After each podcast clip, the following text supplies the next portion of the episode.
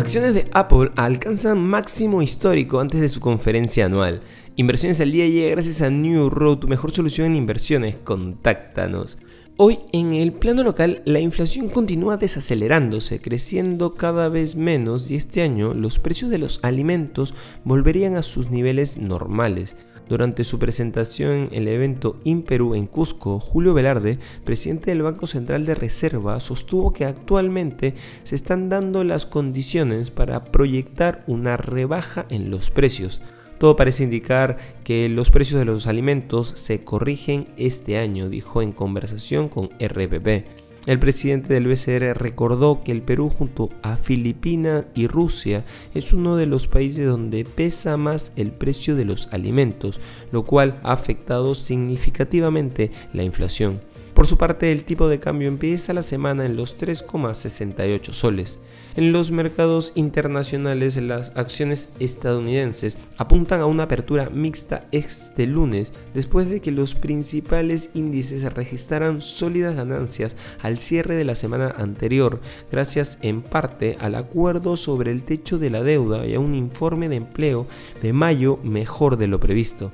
El S&P 500 subió el viernes un 1,45%, impulsando al índice de referencia hasta registrar su mejor semana desde marzo. El índice Dow Jones de industriales más general también subió un 2,12% y el Nasdaq Composite de tecnológicas ganó un 1,07%.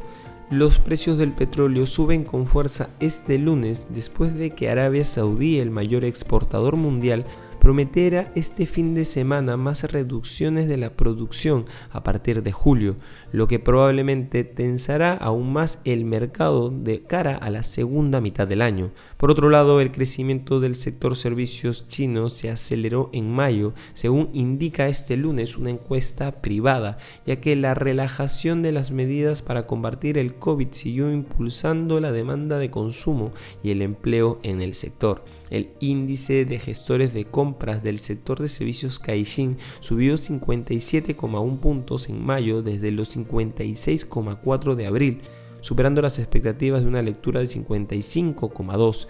El índice creció por quinto mes consecutivo después de que China relajara la mayoría de las restricciones del COVID a principios de 2023. Y no queremos irnos sin mencionar que las acciones de Apple alcanzaron el lunes un máximo histórico por primera vez en 17 meses, gracias al impulso recibido antes de su conferencia anual de desarrolladores de software en la que se espera que lance unos visores de realidad mixta.